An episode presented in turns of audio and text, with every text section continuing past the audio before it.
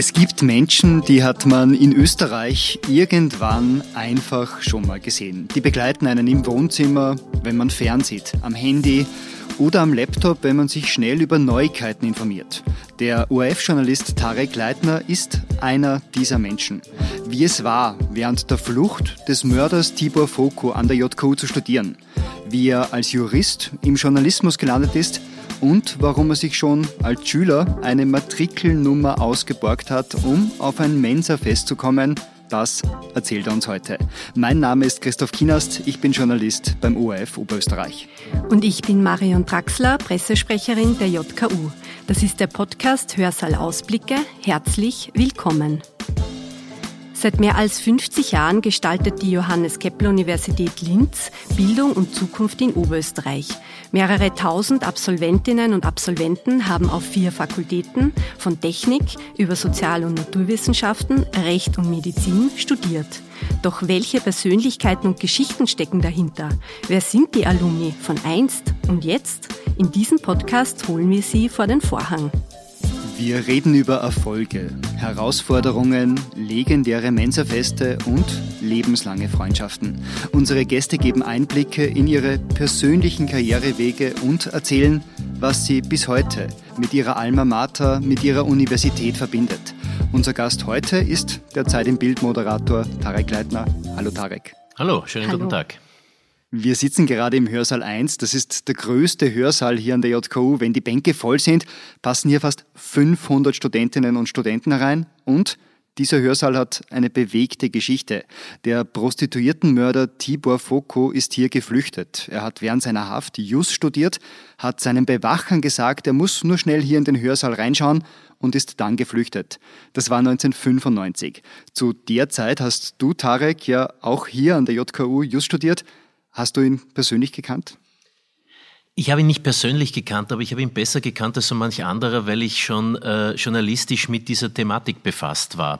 Und äh, zum einen den Fall kannte, zum anderen wusste, dass er die Möglichkeit gewählt hat, ihm eingeräumt wurde, äh, begleitend zu seiner Haftstrafe äh, Just zu studieren, wusste auch davon, dass er das deswegen getan hat, äh, um sich selbst zu verteidigen, weil er den, äh, das Vertrauen in den Rechtsstaat verloren hat. Äh, und äh, es hat einen Strafrechtsprofessor damals gegeben, bei dem ich äh, Vorlesungen gehört habe, der ihn verteidigt hat. Und zum einen selbst die Sache zu studieren, zum anderen sich mit, äh, mit diesem Fall und dieser Geschichte im journalistischen Sinn zu befassen, war eine bemerkenswerte äh, äh, Fügung und hat die Sache spannend gemacht, weil ich an dem Tag, wie das passiert ist, äh, nach meiner Vorlesung dann äh, zum ORF, wo ich damals freier Mitarbeiter war, äh, bin und eine Geschichte anbieten konnte, die eine gute Geschichte war, wie man so sagt.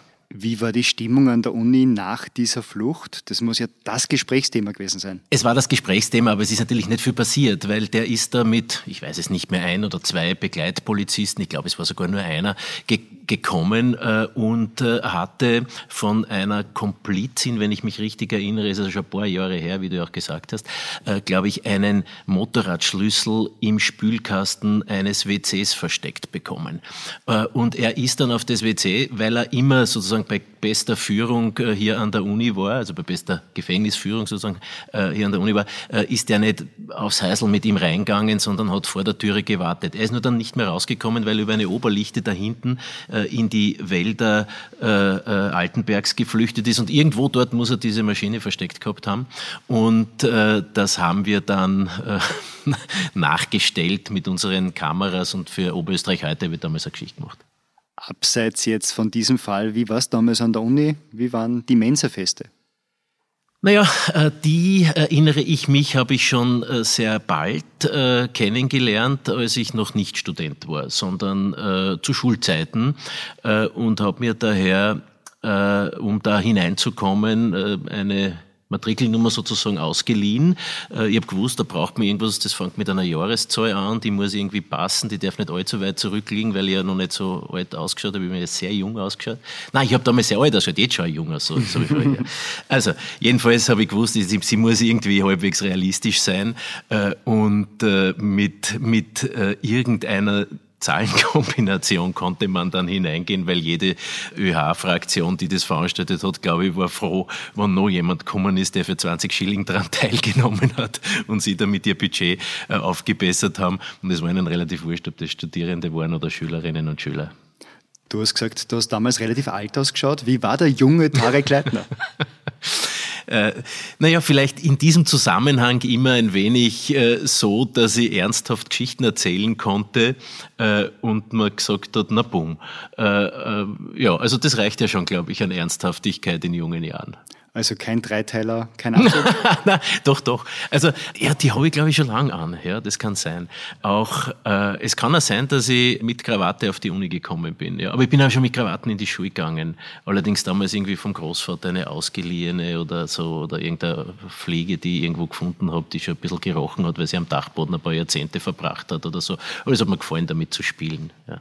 Du hast damals ja im Studentenlokal Louis gearbeitet, auch mhm. mit Fliege und Krawatte, ohne nein, Krawatte? Nein, nein, äh, äh so, eine solche Kellnerschaft war dort sozusagen nicht engagiert. Aber es war bemerkenswert, das ist geführt worden von, also es war ein ÖH-Lokal, ich weiß nicht, ob das heute noch äh, mhm. als ÖH-Lokal geführt wird, ist ja alles ein bisschen kommerzieller hier auf der Uni mittlerweile. Äh, aber damals war das so richtig ÖH geführt von äh, BWL-Studenten, äh, die Wirtschaft studiert haben, aber basisdemokratisch dieses Lokal geführt haben. Und das war natürlich ein wirtschaftliches Fiasko jedes Semester, weil wir immer noch vier Biersorten mehr beschlossen haben, basisdemokratisch natürlich, nach einem Testen oder Abschmecken, die man unbedingt braucht. Aber so viel Frequenz hat es natürlich nicht gehabt, sodass das alles immer in den Schleichen hingeworden ist. Äh, aber es waren so erste Erfahrungen, wie die Welt funktioniert wie Demokratie funktioniert, aber auch wie Wirtschaft funktioniert und wie manchmal nicht alles kompatibel ist. Du hast Rechtswissenschaften studiert. Wie bist du dann zum Journalismus gekommen? Eigentlich schon vorher, weil ich habe ähm, äh, bereits in den Sommerferien vor dem Studium im Landesstudio des ORF in Linz begonnen. Ursprünglich als, wie man halt so sein erstes Geld verdient, als Regieassistent, muss man jetzt den Hörerinnen und Hörern erklären. Früher hat es beim Radio noch Regieassistenten gebraucht, weil Schallplatten aufzulegen waren. Das sind die Dinge, die heute, ja, sozusagen in der Vintage-Abteilung ohne dies wieder zu finden sind. Aber damals war das ohne Ironie und ganz ernst gemeint und jeder Verkehrsjingle musste durch ein Band äh, in die große Maschine eingelegt werden. Ich kann heute auch noch die Handbewegung dazu machen, ja, äh, um das einzulegen und dann so weit äh, hinzustellen, dass es nicht aneiert, wenn der, der Tontechniker den Regler aufmacht. Also das war eine, eine, eine Regie, Regieassistenztätigkeit, wo ich mir ein bisschen Geld verdient habe. Und über die bin ich in den Journalismus gekommen, äh, weil mich das am meisten interessiert hat, das, was dort passiert auf diesem Regieplatz, nämlich die Nachrichten zwischen den langen Flächensendungen. Und, äh, und habe aber, als im Herbst das Semester begonnen hat, das, was ich mir vorgenommen habe, gemacht, nämlich Just zu studieren. Und abseits von den technischen ähm, Errungenschaften, was sind so die großen Unterschiede von Journalismus 1995 und jetzt? Gar keine. Das muss man immer ganz klar sagen. Es gibt keinen Unterschied. Äh, Journalismus ist immer das Gleiche. Es ist der Versuch, äh, die Wirklichkeit, und ich sage absichtlich immer Wirklichkeit und nicht Wahrheit, die Wirklichkeit so gut es geht abzubilden. Und Objektivität kann immer nur der Versuch einer Annäherung sein, eine Annäherung an das, was in der Welt geschieht. Und äh, das gilt es insbesondere natürlich, wenn man beim ORF ist, objektiv abzubilden. Natürlich macht das jeder aus seiner persönlichen Herangehensweise. Jeder Mensch, der im Journalismus arbeitet, hat eine unterschiedliche Sozialisierung, eine unterschiedliche Ausbildung, kommt aus unterschiedlichen ökonomischen Gruppen, hat unterschiedliche Erfahrungen und Kränkungen gemacht, das ist eh klar. Aber, äh, und daher ist es eine unterschiedliche Annäherung, aber es gibt schon so etwas wie eine, eine, ein Bemühen, äh, sich der Objektivität so gut es geht anzunähern und die Wirklichkeit eines Tages abzubilden. Insofern muss man dazu sagen, es hat sich darin nichts geändert und es soll sich daran auch nichts ändern, weil das ist sozusagen unabänderbar, mit der Ausnahme eben, äh, dass der Verbreitungsweg ja ganz ein anderer ist. Du bist mittlerweile seit vielen Jahrzehnten als Journalist tätig. Hat es in diesen vielen Jahren irgendein Interview gegeben, das dich besonders geprägt hat oder woraus du sehr viel gelernt hast, auch persönlich? Darüber habe ich nachgedacht, äh, weil das vielfach eine Frage ist, die in so einem Zusammenhang kommt. Und ich muss sagen, das gibt es nicht. Äh, und ich weiß auch, warum es das nicht gibt, glaube ich. Weil ich so ein Mensch bin, der äh, so ein bisschen Eklektizist ist und aus allem, was ihm begegnet, das herausnimmt, von dem er meint, dass es dem, der Persönlichkeitsbildung, dem Erkennen der Welt zuträglich ist. Und da, ich war auch schon als Kind nicht irgendwie so ein, ein Fan eines Sängers oder einer Band oder bin später nie der Bewunderer eines Künstlers oder einer Künstlerin geworden oder so und habe sozusagen alles vergessen, sondern und ich kann auch, sollte die Frage noch kommen, kein Lieblingsbuch oder so irgendwas oder eine Lieblingsspeise oder irgendwelche Sachen äh, kann ich nicht nennen äh, und daher auch kein, kein mhm. Gespräch mit jemandem, wo ich sage, das war die große Erkenntnis oder Lebenswende und dann habe ich alles anders gemacht. Sondern ich finde ja, dass das, das Interessante sich aus den vielschichtigen und unterschiedlichen und mannigfaltig ausgestalteten Persönlichkeiten, die man so trifft im Leben, äh, das herauszunehmen, was für die eigene äh, für, die, für, für das eigene Fortkommen, Erkennen, Persönlichkeitsbildung wichtig ist. Und, äh, und so ist es vom, vom Lesen bis hin zu mhm. Gesprächen. Und daher kann ich dann in keinem dieser Fälle die eine Sache nennen. Die Frage nach dem Buch kommt nicht. Dafür komme ich nochmal zurück zu den Rechtswissenschaften. Ja, sonst würde ich, meine, sonst würde ich meines äh, sofort erwähnen. Ja. Kommen wir nochmal kurz zurück äh, zu den Rechtswissenschaften. Mhm. Ich frage jetzt einmal ganz plakativ, was bringt ein Studium der Rechtswissenschaften im Journalismus?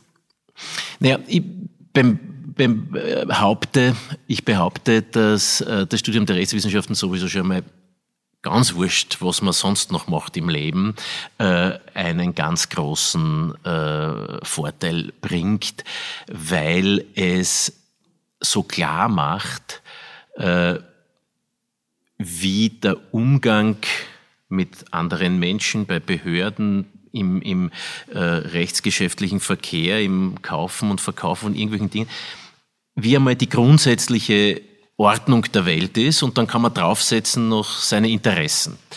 Äh, also ich habe ich hab so manche Leute aus meiner Umgebung äh, und auch in meiner Familie äh, gehört, die gesagt haben, also ich würde jetzt äh, das eigentlich genau nur deswegen studieren, damit ich jetzt die Fragen, die ich dir gerade gestellt habe, in irgendeiner Alltäglichkeit selbst beantworten könnte. Also dafür alleine ist es schon mal gut.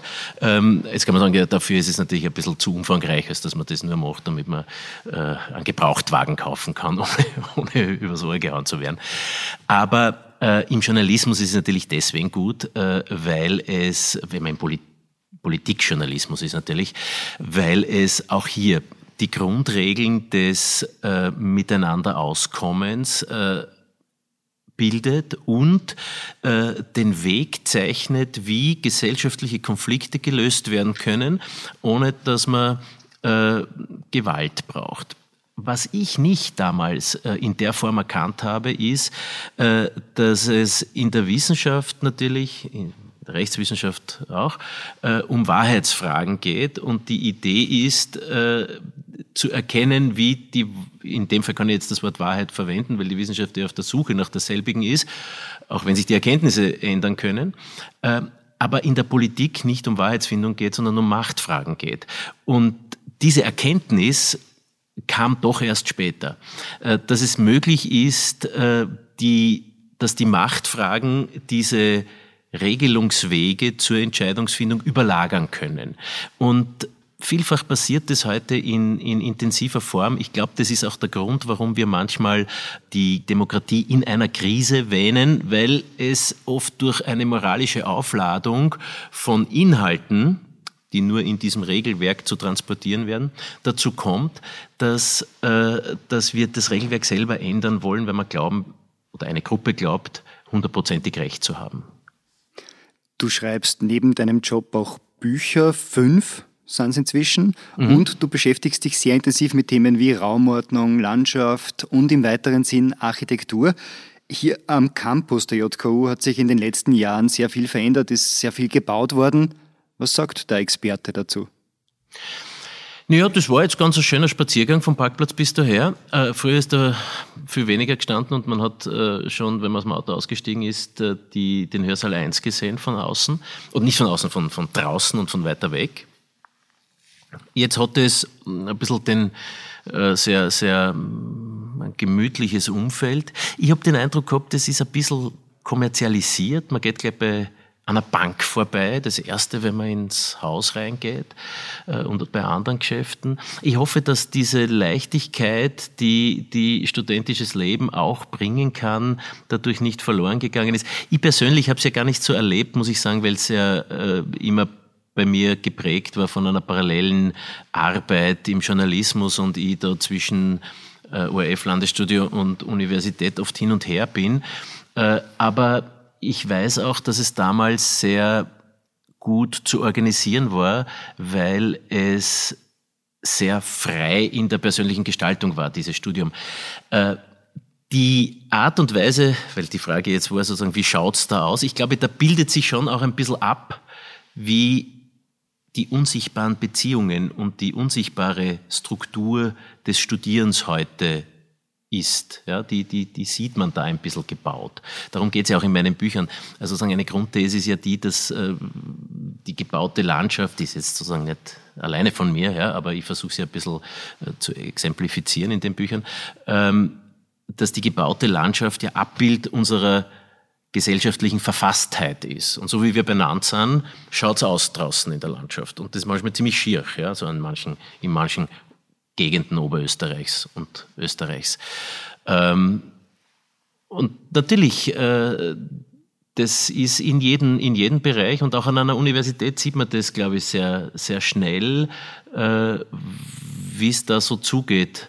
Auch wenn man da nur drei Minuten durchgeht, so wie ich das jetzt gemacht habe, ohne, ohne mit Leuten zu reden oder, oder einen, eine, eine Lehrveranstaltung zu besuchen. Nicht nur bei den Gebäuden hat sich einiges geändert, auch die Uni selbst hat sich über die Jahrzehnte weiterentwickelt. Die 90er, als du hier studiert hast, waren eine Zeit der Umbrüche, auch politisch. Da hat die Debatte um Diskriminierung und Sexismus, die an der Uni ja immer wieder geführt wird, zum Teil wohl ihren Ursprung. Eine Studentin hat damals sogar ein Lehrbuch eines Professors genommen und an dem den Alltagssexismus an der Uni analysiert. Ich habe das Buch hier, ich gebe es dir mal.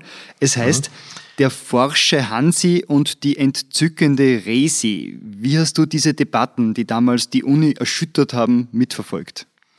Ich habe es immer noch in meinem Bücherregal zu Hause stehen. Ich habe es mir damals gekauft, äh, nachdem ich bei jenem Professor in Strafrechtsvorlesungen war, der äh, Auslöser dieser Debatte war, aber jedenfalls Auslöser für dieses Buch war.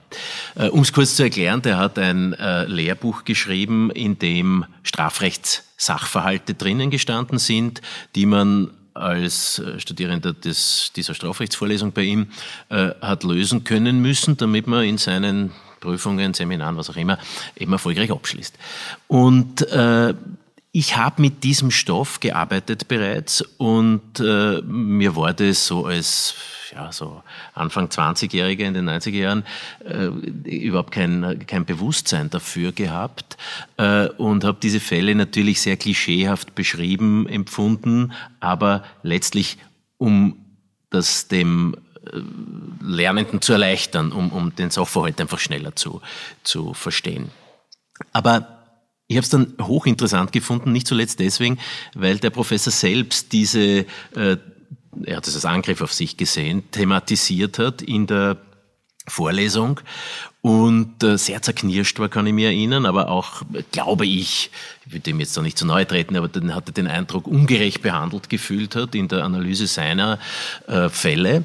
Aber das zeigt schon, das war eine sehr frühe Sensibilität für ein Thema, das wir jetzt äh, zum Teil in Absurditäten tragen äh, und es sich zum Teil auch gerade an Universitäten so entwickelt hat, dass wir jetzt umgekehrt äh, äh Freiheitseinschränkungen uns selber machen. Wie groß war der Wirbel damals rund um dieses Buch? Im, das, das muss ich dazu sagen, das ist, glaube ich, im deutschsprachigen Raum äh, geringer als natürlich an amerikanischen Universitäten, aber vielleicht kommen wir auf das noch kurz zu sprechen. Ähm, aber das war natürlich in dieser äh, in diesem Bereich jener, die Jus studiert haben, die Soziologie studiert haben, weil sie, glaube ich, war eine, eine Studentin der Soziologie, äh, äh, ein Thema. Ansonsten war das an der Uni in keiner Weise in der Form ein Thema, wie wir heute andere Debatten erleben. Also das muss man auch dazu sagen. Es war nicht eine äh, Generalströmung, die, die die Uni erfasst hätte damals. Aber es war und das macht schon die Qualität dieses, dieser, dieser, dieses Anstoßes aus. Etwas sehr Frühes, ein Erkennen, eine Sensibilität für eine Entwicklung, äh, die da ihren Ausgang genommen hat. Äh, das ist schon was Interessantes auch. Und das, sowas soll ja auch an Universitäten passieren. Das sind ja Menschen, die dafür Zeit haben sollen. Und ich finde es auch äh, bemerkenswert, das war eine Studentin, die auch noch ÖH-Vorsitzende war, die also irgendwie viel tun hat können. Die hat vielleicht ein bisschen länger studiert, aber ich würde mir so wünschen, dass Universitäten ein solcher Raum bleiben, dass man als engagierte Studentin so ein Buch schreibt, mit dem man einem Professor von einer anderen Fakultät einmal sagt, er ist ein Trottel. Und das war ihr Ansinnen. Sie war also quasi eine Vorreiterin, kann man sagen. Und auch du warst ein Vorreiter. Jetzt machen wir einen ziemlichen Zeitsprung ins Jahr 2019, wo du nämlich als erster Zeit im Bildmoderator gegendert hast und damit für großes Aufsehen gesorgt hast. Du hast Frauen nicht nur mit gemeint, sondern wirklich gezielt angesprochen. Welche Rolle glaubst du, ähm, haben Medien hinsichtlich Gleichberechtigung und wo stehen wir da? Also die, die, die Frage hat jetzt, ist jetzt ein bisschen abgezweigt. Welche, welche Rolle haben Medien in, in Sachen Gleichberechtigung? Da muss ich sagen, Medien haben die gleiche Rolle in Sachen Gleichberechtigung wie in Sachen CO2-Ausstoß oder wie in Sachen Gurtenpflicht oder in Sachen Rauchverbot oder in Sachen äh, Budgetdefizit. Ja? Also wir haben keine Rolle. Wir haben nur die Rolle, etwas abzubilden. Ähm, wenn die Frage so lautet, dass man sagt, welche Rolle kann Sprache in Medien spielen, äh, dann sind wir bei dem aber das könnte ein abendfüllender eigener Podcast werden, bei der Frage, wie sehr Sprache Wirklichkeit schafft. Das ist so ein leicht dahingesagter mhm. Satz. Der aber nicht ganz stimmt natürlich, weil sonst könnten wir die Wirklichkeit sehr leicht verändern. Und wenn wir nicht mehr über Armut sprechen, werden wir sie nicht abschaffen. Also das stimmt nicht so. Äh, diese Fragen aber, des Sichtbarmachens von Frauen in der gesprochenen oder auch oder geschriebenen Sprache in Medien äh, ist ist eine, die vor einiger Zeit eben äh, so einmal so eine, eine ganz große Aufwallung hatte, wo ich mir gedacht habe, man kann äh, einfach aus einer aktuellen aus einem aktuellen generellen Befindlichkeit der Gesellschaft aufs generische Maskulinum nicht bestehen. Ja, auch wenn alle Germanisten das so sagen und so weiter. Aber das, das ist halt nicht möglich, weil Sprache durchaus was Lebendiges ist. Die Frage ist aber, ob Sprache insofern was Lebendiges ist, als dass man sagt, das wollen wir jetzt so, oder ob wir wirklich den Anspruch daran knüpfen, oder nicht nur den Anspruch, sondern, sondern die Diagnose stellen und sagen, das wird dann so sein, ja, dass sich alles ändert mit einer geänderten Sprache. Das glaube ich ja nicht, dass das mhm. so ist. Äh, nichtsdestotrotz kann man aber sagen, wir wollen es trotzdem, dass wir es so machen machen. So, und jetzt ist die Frage, wie ist die genaue Ausgestaltung? Ähm, die ist im Sprechen, das haben wir jetzt auch alle, glaube ich, festgestellt, so gut wie nicht möglich. Und das so gut würde ich fast nur wegtun. Es ist nicht möglich.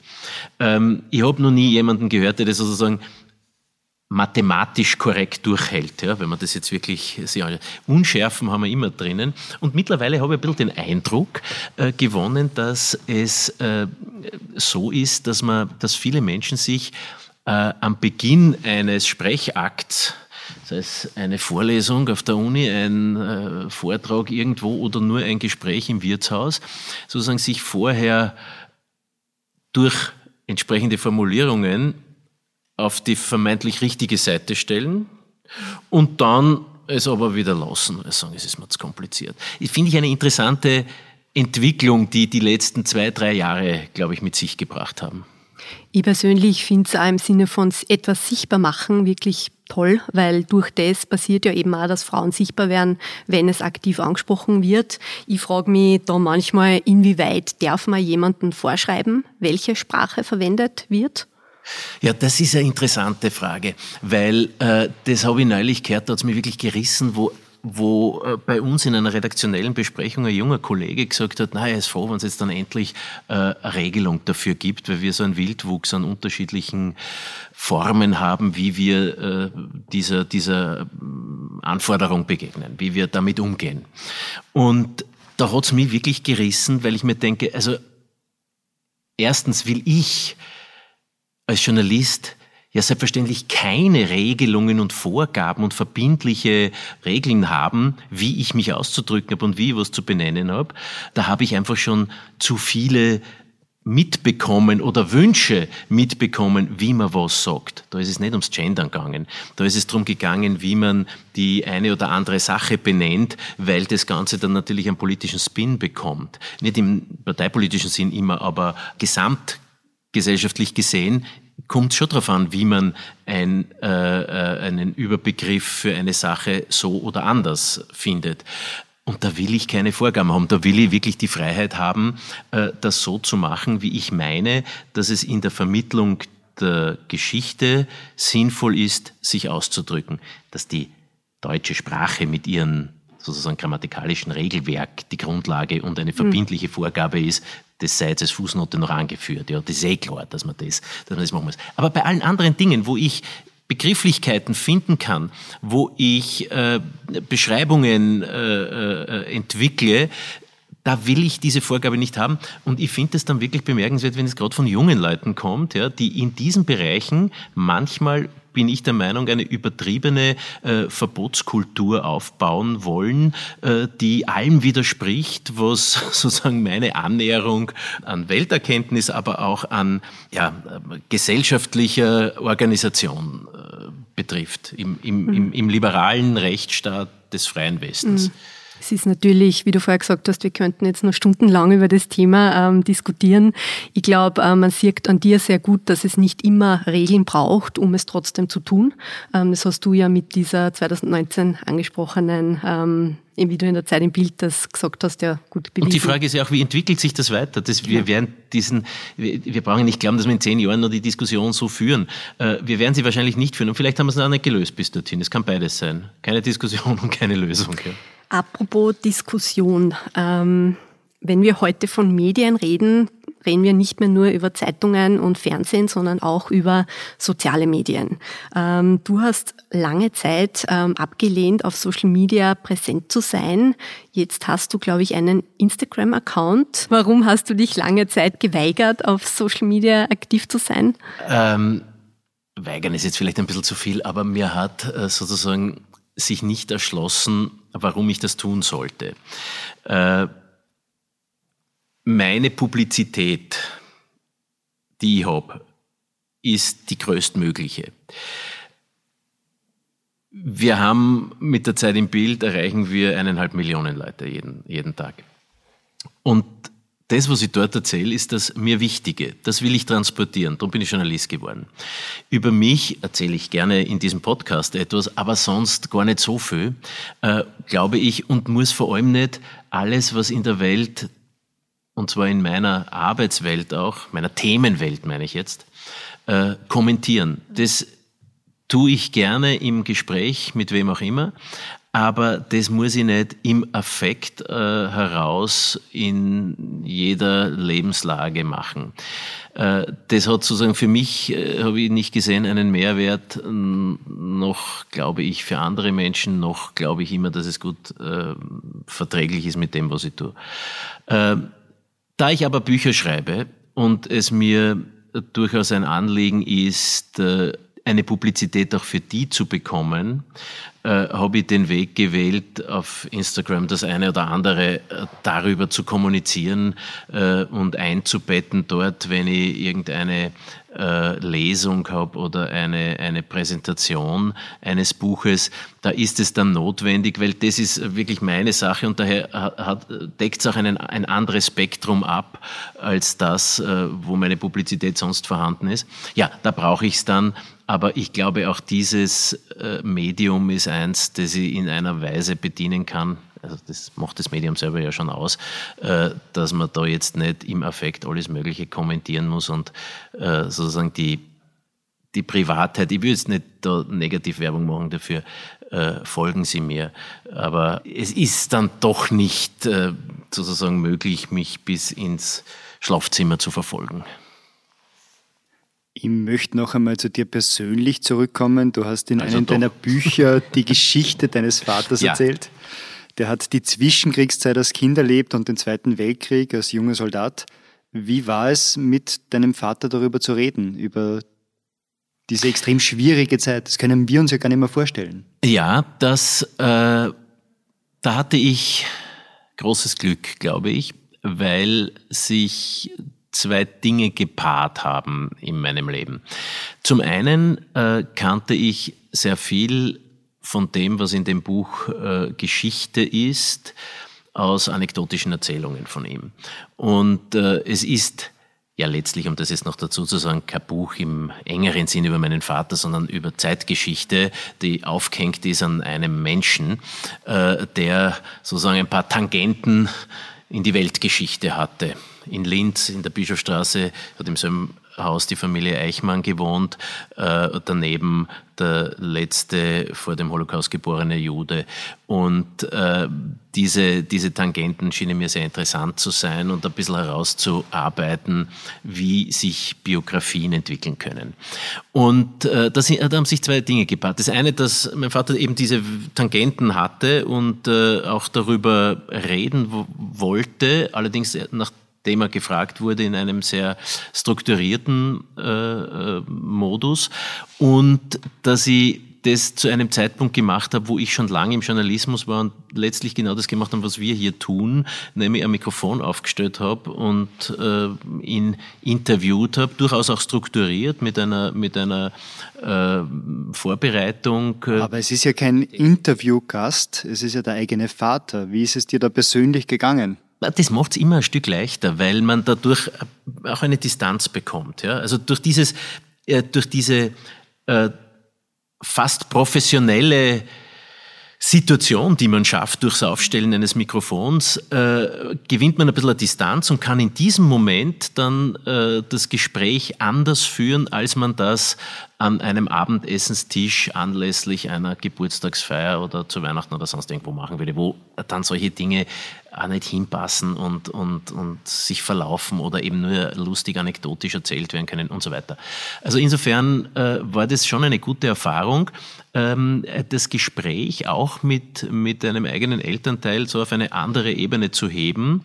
Äh, da kommt was anderes raus. Also kann ich wirklich eben nur empfehlen, auch Menschen sozusagen, äh, die Eltern haben, deren Biografie nicht in diese Zeit zurückreicht. Äh, es ist immer spannend und äh, macht einem schon über sich selbst viel klar. Du hast ja zwei Töchter. Würdest du dir wünschen, dass eine davon vielleicht auch mal in deiner Pension deine Geschichte erzählt? Ach so, ich habe mir gedacht, die Frage zielt darauf, ob meinen Beruf erlernt. Ja? Nein, äh, ja schon, ja, äh, weil ich glaube, äh, hätten das so manche vor mir auch schon gemacht, ähm, wüsste ich ein Stück mehr Bescheid. Mir geht's nicht also um, um Daten, um Eckdaten und um Fakten und so weiter. Mir geht's darum, äh, zu erkennen, wie sich Menschen in herausfordernden Situationen verhalten und welche Erfahrungen sie gemacht haben, die ich vielleicht selber nicht mehr, mehr machen muss, äh, aber auch ein wenig getröstet zu sein äh, davon, dass man sagt, man ist eingebettet in eine lange Kette von Generationen, von der man dann erkennen kann, dass man eigentlich zu jenem Kettenglied gehört oder eines darstellt, das es eigentlich nicht so schwer hat, aufgrund der Rahmenbedingungen, die die Welt bietet. Das heißt, wir dürfen uns vielleicht mal auf ein Buch über Tarek Leitner freuen. Damit sind wir für heute am Ende unseres Podcasts. Danke, Tarek, dass du dir Zeit genommen hast. Sehr gerne. Und falls du dich für ein Studium an der JKU interessierst oder mehr über den JKU Alumni Club erfahren möchtest, findest du alle Informationen in den Shownotes und auf jku.at. Und wie immer, wenn ihr Feedback habt, schreibt uns gerne ein E-Mail an podcast.jku.at. Das war der Podcast Hörsaal Ausblicke. Bis zum nächsten Mal.